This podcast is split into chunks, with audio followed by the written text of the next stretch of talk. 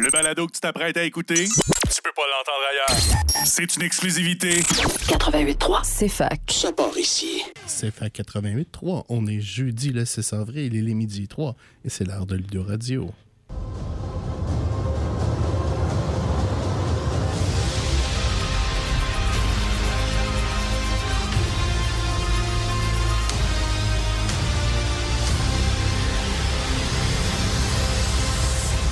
Bonjour tout le monde, bon jeudi, euh, lendemain de verglas. J'espère que vous n'êtes pas à Montréal ou si vous êtes à Montréal, j'espère que vous avez de l'électricité.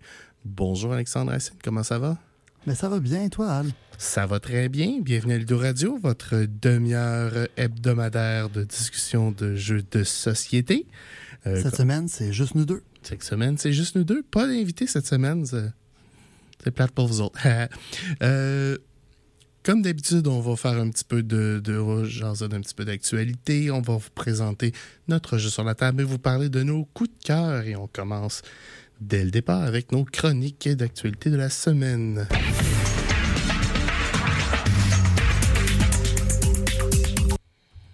Alors, Alex, qu'est-ce qu'on a à parler cette semaine? Ben, cette semaine, euh, ben, on a eu une soirée board game Et oui, à et une on- drôle de date. Et oui, c'était le mardi cette semaine, quand même, euh, c'est normal. Pas- Ben oui, pourquoi pas? Il y avait du monde. Donc, Faut bien en profiter. C'est ça. La Et semaine la- prochaine, par contre, on retourne à la formule on- normale. effectivement, on retourne au- les mercredis. Cependant, ça va être dans les salles de réunion. Ça ne sera pas dans le E1. Le E1 est en pris pour une autre activité. Après ça, on retourne dans le E1 pendant quelques semaines là, sans, sans disruption. Les salles de réunion sont aussi au 1 par contre. Oui, au premier euh, étage. oui euh, euh, au premier étage, cependant, pas au sous-sol, pas la grande salle euh, qu'on est habitué d'avoir. C'est ce que je voulais dire. Merci, Alex, de me rendre plus clair. Bon, on est deux pour ça. Mhm. Sinon, euh, parmi les dates où on n'aura pas le E1 euh, 001, il y a le 31 mai parce qu'il se passe une autre activité auquel on participe. En effet, euh, effectivement, le 31 mai, c'est la journée des portes ouvertes. Euh, c'est la journée du personnel de l'Université de Mais Sherbrooke. ça, c'est la prochaine nouvelle. Al. Oui.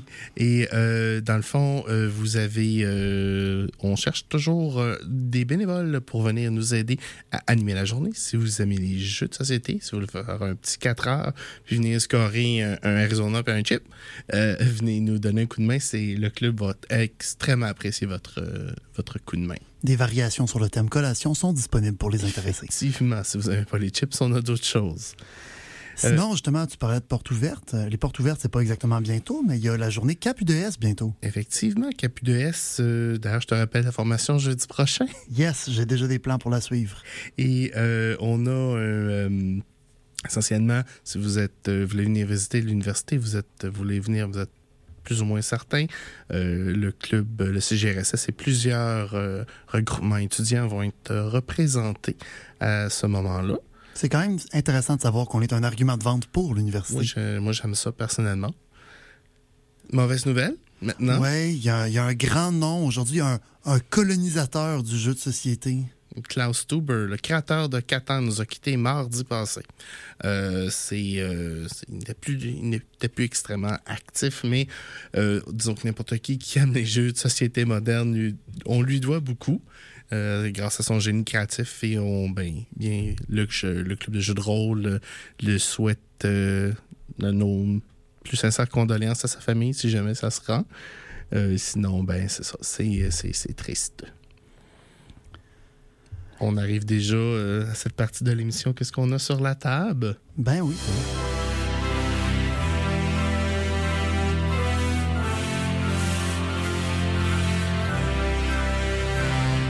La semaine passée, on avait une empreinte de carbone assez intense en- avec Brass. À la révolution industrielle, ça a cet effet-là, oui. Alors, cette semaine, on a décidé de compenser et sur la table, on a le jeu photosynthesis, photosynthèse en français, C'est pas exactement des crédits carbone, mais le principe est le même. On fait pousser des arbres. effectivement.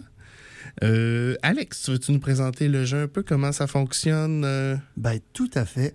Donc, euh, sur la table, il y a un board qui semble circulaire, mais en fait, il y a un certain nombre de côtés, 8, je crois. Oui, euh, cinq- euh, six. C'est un hexagone. Bon. Semble circulaire de manière dont les tuiles sont placées. Et euh, on représente chacun une essence d'arbre. Un chêne, un érable, un pin, puis un, un arbre d'automne dont je me souviens plus du nom exact. Euh, puis notre but, c'est de coloniser le terrain et de profiter des rayons nutritifs du soleil pour grandir. Dans le fond, une espèce de, de- de compétition entre espèces pour euh, l'environnement. Yes. Puis, ben, plus nos arbres poussent, plus ils ont de capacité à émettre des graines loin pour faire pousser des arbres plus loin. Ce qui peut être vraiment intéressant parce que les- la carte n'a pas la même valeur, peu importe où tu es par rapport au centre. Donc, c'est plus intéressant d'être le plus proche possible du milieu. Alors là, on, par- on parle d'un jeu qui est totalement symétrique. Donc, tout le monde a essentiellement les mêmes ressources, les mêmes pouvoirs, les mêmes... euh, Oui, bien que les essences d'arbres soient différentes visuellement puis que leurs graines n'aient pas le même design, ils font exactement la même chose. un jeu de points d'action. Donc, on a deux actions chaque tour. On gère des ressources. Dans le fond, le but étant de capturer les rayons du soleil au maximum. Et euh, on contrôle la zone. Dans le sens où si notre arbre est plus grand que notre voisin et qu'on est dans le chemin du soleil, ben on, c'est nous qui a, les, euh, qui a le droit au soleil, puis pas le voisin. Par contre, euh, comme ça représente une année, euh, les- le soleil bouge au cours d'une année de manière à peu près cyclique. Ce qui veut dire que si c'est toi qui fais de l'ombre à ton voisin cette semaine, peut-être que le mois prochain, le soleil va être rendu de l'autre côté. Alors, pour décrire le plateau de jeu, essentiellement, c'est un hexagone avec des qui est populé de cercles à l'intérieur. Il y a cinq rangées de cercles. Le cercle, dans le milieu, c'est là où la terre est le plus fertile et c'est là où vous allez faire le plus de points si vous êtes capable de faire faire votre cycle de vie au complet à l'arbre. On va revenir au cycle de vie tantôt. Plus on s'éloigne du milieu, euh, plus c'est facile de faire croître un arbre, mais moins les points vont être payants quand on va arriver en fin de cycle de vie. Donc, comment est-ce qu'on fait ces points-là dans ce jeu-là? Parce que faire pousser des arbres, c'est bien beau, mais est-ce que ça donne des points? Essentiellement, là, l'arbre a cinq étapes du cycle de vie. La graine, qui est émise par un arbre, qui euh, ensuite va se changer en, arbuste, euh, en, arbre juvénile, en arbre, en arbre mature, et après ça, on va pouvoir couper l'arbre. Essentiellement, l'arbre arrive en fin de vie, il tombe, il s'effondre, puis il laisse la place, il fertilise le sol. Et en coupant l'arbre, dans le fond, c'est là qu'on va choisir une des seules choses qui est au hasard dans le jeu. On va prendre une tuile qui donne des points en fonction de l'endroit où l'arbre a grandi. Donc, plus on récolte un arbre mature proche du centre, plus on a de chances de faire des points, mais les tuiles sont quand même aléatoires. Donc, des fois, il y a un petit peu d'overlap. Effectivement. Et dans le fond, le jeu se termine quand on a un certain nombre de, de tuiles qu'on a ramassées. Je pense que c'est 6 ou 5. En tout cas, quand on a fait le. Quand on a fait un, un, un cycle de. Ah non, excuse-moi, non, ça, finit quand le soleil a fait le tour du board. le soleil va faire le tour du board quatre fois. Et, Oui, donc quatre euh, cycles de croissance, quatre ça. années. et dans le fond, dans cette période-là, là, vous avez un nombre de fois là, que vous pouvez euh, faire grossir votre arbre. Alors, vous allez me dire comment on fait grossir l'arbre avec des points de lumière. Plus l'arbre est gros, plus il va capturer de lumière du soleil, donc plus il va avoir d'énergie pour continuer de grossir. Fait que c'est une espèce de cascade. Si vous n'êtes pas capable de grossir vos arbres au début, ben vous allez avoir un retard sur les points de lumière. Et ben, ce retard-là va se refléter, puis éventuellement, ben, les arbres euh, de vos compétiteurs qui vont avoir euh, ramassé plus de lumière pourraient vous faire de l'ombre euh, quatre ou cinq fois sur six. Donc, des fois, récolter un arbre, ça peut être un couteau à deux tranchants parce que tu fais des points, certes. Tu libères la case aussi, ce qui peut être bien, pratique. Tu fais de la place pour tes. euh, Mais t'arrêtes de faire tous les points de lumière que cet arbre mature-là te donnait. Effectivement. Euh, effectivement, un couteau à deux tranchants. Et moi, je pense que c'est là que la beauté du jeu arrive. euh, c'est qu'on se met à, à dire Ah oui, mais est-ce que je veux garder mes points Est-ce que je veux contrôler la zone ou est-ce que je veux faire des points Et c'est mutuellement exclusif. Et c'est sûr que si vous avez un adversaire qui a réussi à mettre un arbre dans le milieu du board, qui peut faire plus de points que vous, vous n'avez pas l'intérêt à couper l'arbre immédiatement. Non, c'est ça. Si tu peux faire de l'ombre à ce voisin-là pour que son arbre ne grandisse pas tout de suite, euh, ça peut te servir euh, bien du trouble plus tard. Et effectivement. Euh, on peut pas non plus faire exactement ce qu'on veut. On peut pas dire, OK, mon arbre va émettre tant de graines, tant de... ou tel arbre va grandir. On, a, euh, on est limité par euh, la biologie, si vous me permettez l'expression. Et pour répliquer la biologie, on a un panneau personnel sur lequel On a euh, quelques ressources gratuites en commençant. On a, je pense que c'est trois, deux graines, quatre graines au total, mais on en met deux pour commencer. Trois arbres, euh, trois arbustes gratuits. Mais dès qu'on dépasse cette phase-là, il faut ouvrir le jeu euh, et on a sur notre plateau, dans le fond, deux arbres matures en fin de vie, trois arbres matures, euh, quatre arbustes puis quatre graines avec un, un, un- échelle, si vous me permettez. un- Donc, dans le fond, pour libérer un arbuste, il faut avoir libéré la graine. Pour libérer l'arbre après l'arbuste, il faut avoir libéré deux graines, deux arbustes. Oui, parce qu'en ce moment, comme vous voyez pas le board, c'est un peu difficile à voir, mais c'est une genre de pyramide inversée. Ben, une pyramide de côté, en fait. Donc, ce que Al disait tout à l'heure par rapport à la cascade est aussi vrai pour quand est-ce que tu peux mettre tes arbres. Et dans le fond, ce qu'on fait, c'est qu'on les libère du plateau. Ça, il faut payer des ressources pour le faire. Puis ensuite, on peut les mettre sur le board en question où là, ils vont commencer à produire. Donc, euh, les premiers arbres sont vraiment pas chers, mais dès qu'on veut commencer là, à faire prendre plus de l'expansion à notre, euh, notre espèce, ben là, c'est là que les. il, commence à avoir un enjeu là, de gestion de ressources. là. On peut effectivement aussi accumuler le- les points de, de soleil de tour en tour. On va devoir faire une petite pause pour payer les billes et au retour, on vous finit nos explications de photosynthèse et on va vous parler de nos coups de cœur.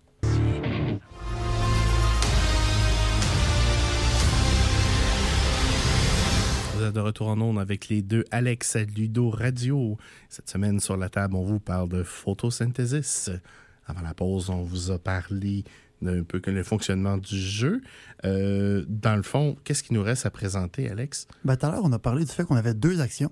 Puis Effectivement. on a un peu parlé de c'était quoi les actions, mais jamais clairement. Donc, les actions qu'on peut faire, ça peut être euh, libérer une plante ou une graine de notre board, Mhm. comme on a dit tout à l'heure, en payant son coût, et en s'assurant que ses prédécesseurs sont couverts déjà. On peut aussi faire grandir un arbre qu'on a sur le board, en payant évidemment son coût d'évolution. Et il y a une autre action qu'on peut faire, Mm, oui, faire mourir un arbre. ce qui est techniquement sa dernière évolution. Effectivement. Et c'est là qu'on va scorer nos points. Donc, comment un tour fonctionne? Mais il n'y a pas aussi l'action pour planter les graines? C'est par Oui, effectivement. C'est ben, quand même important. Pour moi, je considère que c'est comme grandir un arbre, mais tu as raison, il y a une C'est déposer la ça. graine. Effectivement. Parce que l'endroit où on peut déposer la graine dépend de plusieurs choses. La première place où on va sur le board, c'est dans le setup de game. On choisit une place puis on est correct avec ça. Mais ensuite, si on veut aller quelque part sur le board, en fonction du soleil qui tourne, parce que probablement que l'emplacement que tu as pris au début était bien, bien fun, mais le soleil tourne puis ton emplacement est peut-être plus bon, ben, ça dépend d'où ton arbre se trouve. Parce que tu peux juste mettre des graines où l'arbre pourrait vraisemblablement envoyer des graines. Comme je disais au début de l'émission. Plus l'arbre est grand, dans le fond, plus la portée de ta graine. Euh, ça fait bizarre à dire comme ça, là, mais plus ta graine va aller loin dans le vent, étant donné. euh, donc, un tour, comment ça fonctionne euh, C'est. ben, on commence par placer le soleil autour du, de l'hexagone. Puis chaque joueur va placer ses, ses arbres. Et ben, dans le fond, tout le monde va faire ses deux actions jusqu'à ce que plus personne puisse faire d'action. Tout le monde passe.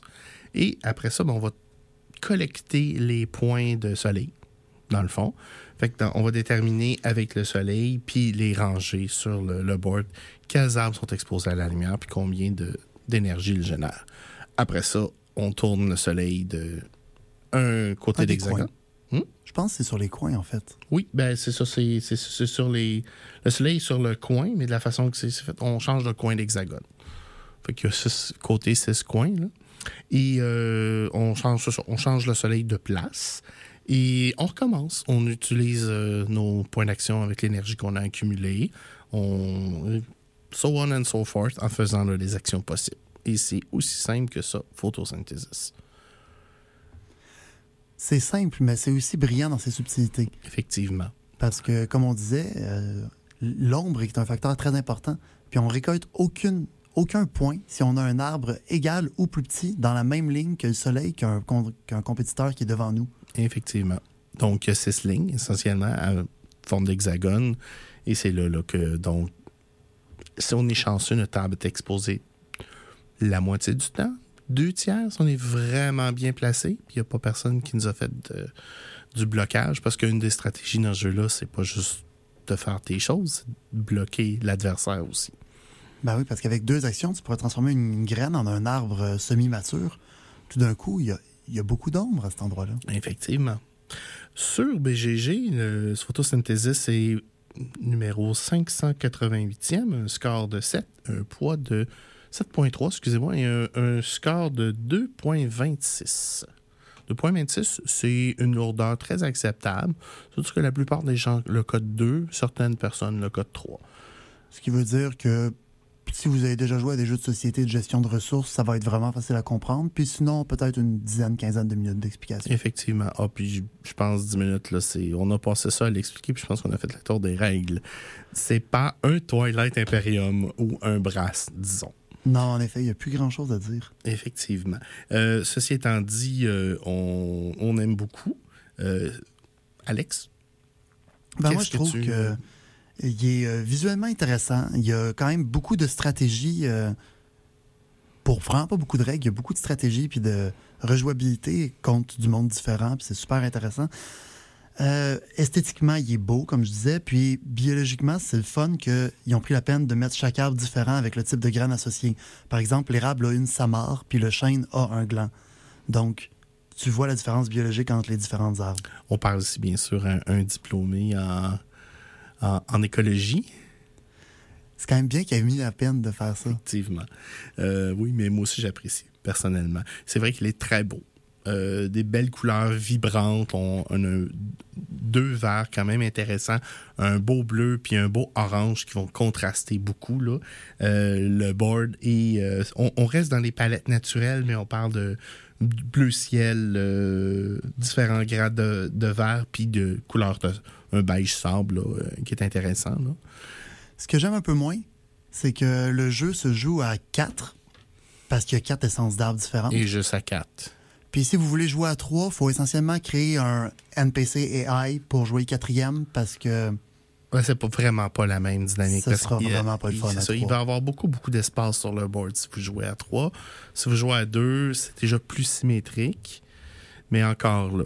Euh, moi aussi, personnellement, c'est mon, mon bug. Puis ben, un petit peu le manque de rejouabilité parce que quand tu as joué, euh, il n'y a pas tant de opening, euh, de mouvement d'ouverture, si tu me permets. comme Puis ben, c'est presque un jeu d'échecs. Parce que la seule chose qui est au hasard, c'est des points. Moi, c'est en même temps une force, mais en même temps, euh, avec le manque de rejouabilité, c'est comme. hmm, c'est pour ça que je le score pas plus.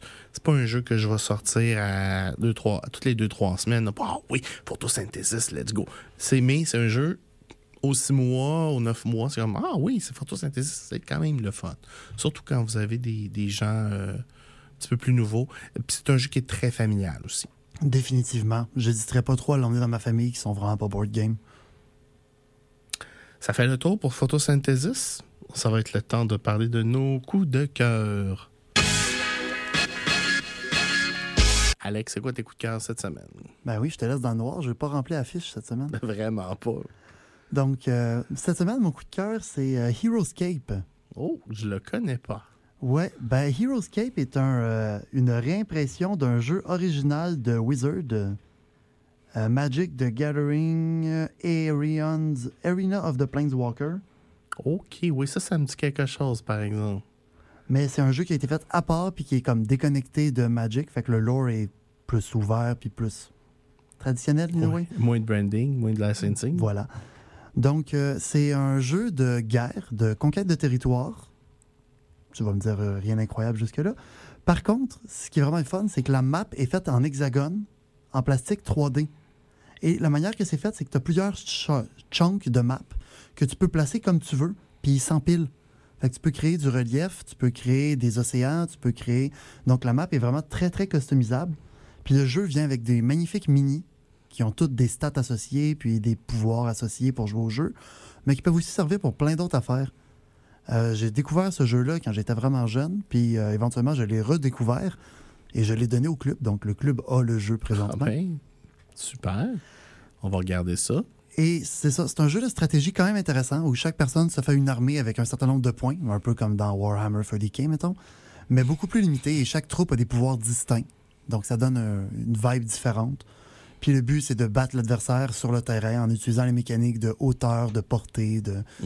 À son avantage. Donc, un jeu de Battlefield, un peu. Oui, avec un score de 7.4 pour la boîte de base, puis un petit peu plus élevé pour certaines des extensions, avec une, euh, un poids de seulement 2.3 contrairement au 40K. Euh, je trouve qu'il fait une bonne job sur le Battlefield Control. En effet, en effet. J'ai, euh, je viens de regarder mes notes comme ça. J'ai oublié deux petites choses par rapport à Photosynthesis.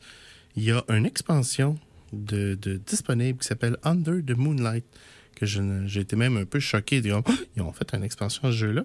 Peut-être Et- plus de stratégie puis de rejouabilité, justement. Possiblement. Et euh, ben, le prix, comme d'habitude, version multilingue de 55 présentement disponible chez notre partenaire Le Griffon. Mon coup de cœur à moi cette semaine, je dis au revoir à un jeu que j'ai beaucoup aimé, euh, Toilette Impériale 3e édition. Et là, vous allez me dire, mais si tu l'as, la boîte Alex, pourquoi tu dis au revoir?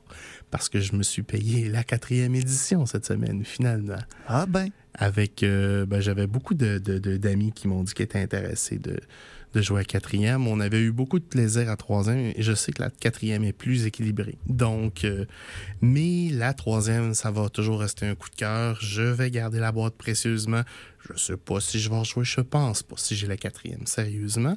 Mais euh, c'est un jeu, euh, on appelle ça un 4X, euh, Explore, Expand, Exterminate. J'oublie toujours le dernier X. Et euh, je- je- je- je- je- j'ai eu beaucoup de plaisir à jouer avec ça, avec euh, plusieurs personnes, beaucoup de nouveaux amis aussi, parce qu'on annonce une partie de ça en espérant ramasser des gens. Et là, oups, il y a du, gens, du monde qui arrive qui se mettent à jouer. Soudainement, ben, ils viennent nous voir au club après. Fait que c'est. puis euh, ouais, quand tu t'assois 6 heures autour d'une table avec du monde, t'apprends à les connaître un petit peu. Effectivement, effectivement. Euh, un jeu euh, qui pardonne pas de Toilette Imperium, un jeu un petit peu de Kingmaker, donc euh, on a tendance à y aller un petit peu plus mollo au début pour euh, bâtir le momentum, là, puis à la fin, mais c'est toujours euh, les parties, les fins de partie de Toilette Imperium sont toujours très épiques. Donc, euh, un classement, c'est 122e sur BGG, si je ne me trompe pas. Une lourdeur de 4.5, c'est vraiment un jeu qui, qui... Beaucoup, beaucoup de règles et son successeur est moins compliqué. Donc, c'était une des raisons pourquoi j'ai, j'ai embarqué dans la quatrième édition. Les miniatures aussi sont un petit peu plus de meilleure qualité.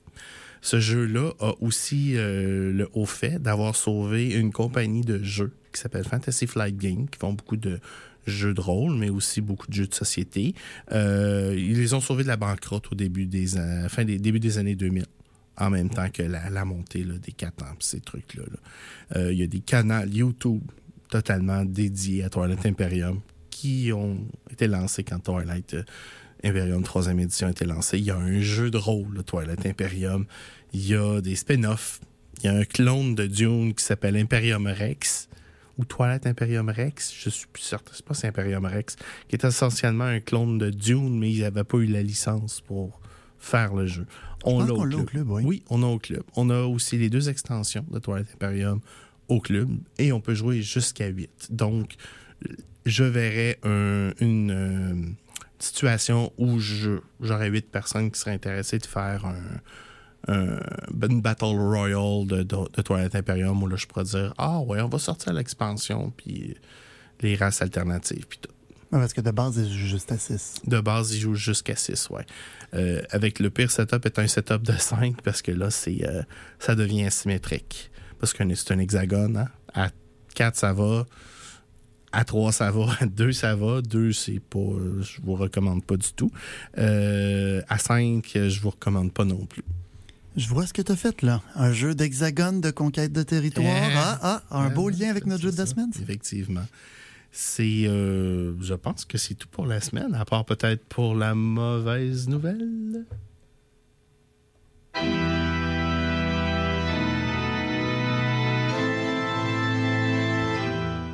C'est quoi notre mauvaise nouvelle? Ben, tu viens de me voler mon punch. C'est tout pour la semaine. C'est tout pour la semaine, effectivement. Euh, petit jeu euh, pas trop pesant cette semaine, de photosynthesis, donc euh, une émission un petit peu plus euh, rapidos que d'habitude, quoi qu'on a quand même fait pratiquement notre, notre temps alloué. Fait que, ben, je salue tout le monde. Je te salue, Alex. On se revoit la semaine prochaine. À la semaine prochaine.